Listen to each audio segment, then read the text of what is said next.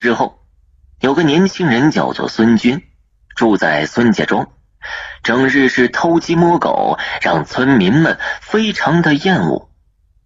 孙军的长辈就曾劝过他，但他呀就当成耳边风，根本就不听。他认为人活一世，只要是自己痛快了，那比什么都重要。有一天呢，他去县城会朋友，结果中午就喝多了酒，为了显示自己酒量大吧，强撑着辞别朋友，说自己啊一点都没喝高，你不用惦记着，完全可以走回村庄。走到半路的时候啊，他就感觉天旋地转，实在坚持不住，就倒在路边睡了一觉。等醒来的时候，太阳已经快下山了。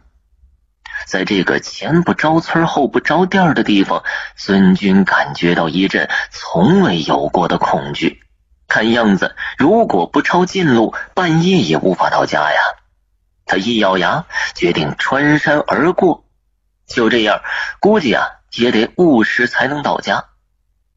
他是土生土长的山里人，对这一带地理也非常的熟悉。孙军爬过山坡，一路小跑着向自己村庄的方向疾走。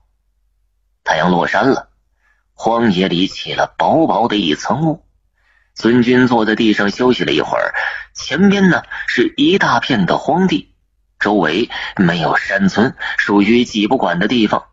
过了这片荒地，距离孙家庄就不远了。他看了看星星，自己走得很快，照这个速度走啊，不用太晚就可以回到孙家庄了。他叫着自己的名字，给自己鼓劲儿，继续的向前走。夜幕降临了，周围黑黝黝的，大树的轮廓形成了一个张牙舞爪的猛兽。山风吹来，哗哗作响。他有些害怕，这么多年虽然没有大恶，但缺德的事的确是做了不少啊。走了几炷香的功夫，根据经验呐，应该是出了这片荒地了。可是前方依然漆黑一片，根本看不到村庄的光亮啊。此时，一声凄厉的猫头鹰啸叫划破夜空，他打了个冷战。不对呀！我已经走了很久了，怎么还在荒野之中呢？他感到身上忽的一层的冷汗，抬头看天，星空也不见了，头顶漆黑一片，既没有月亮，也没有星星。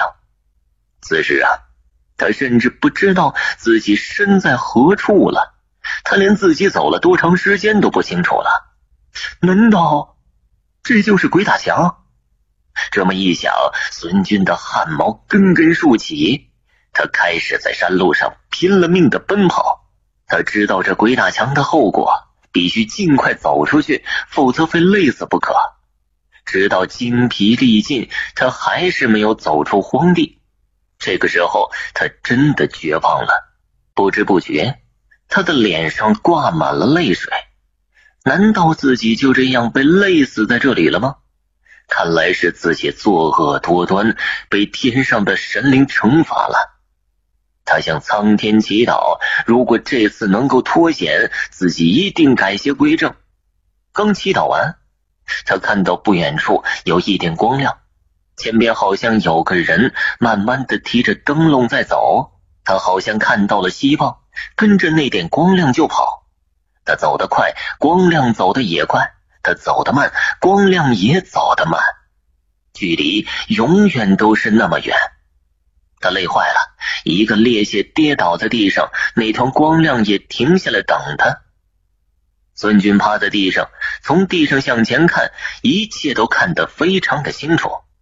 前面提灯笼的人是一个熟悉的老太太的身影，再仔细一看，原来是他的奶奶。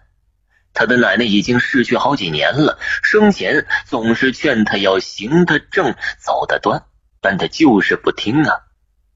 他想开口招呼，嘴里却发不出任何声音，只好站起身，用尽全身的力气向前追。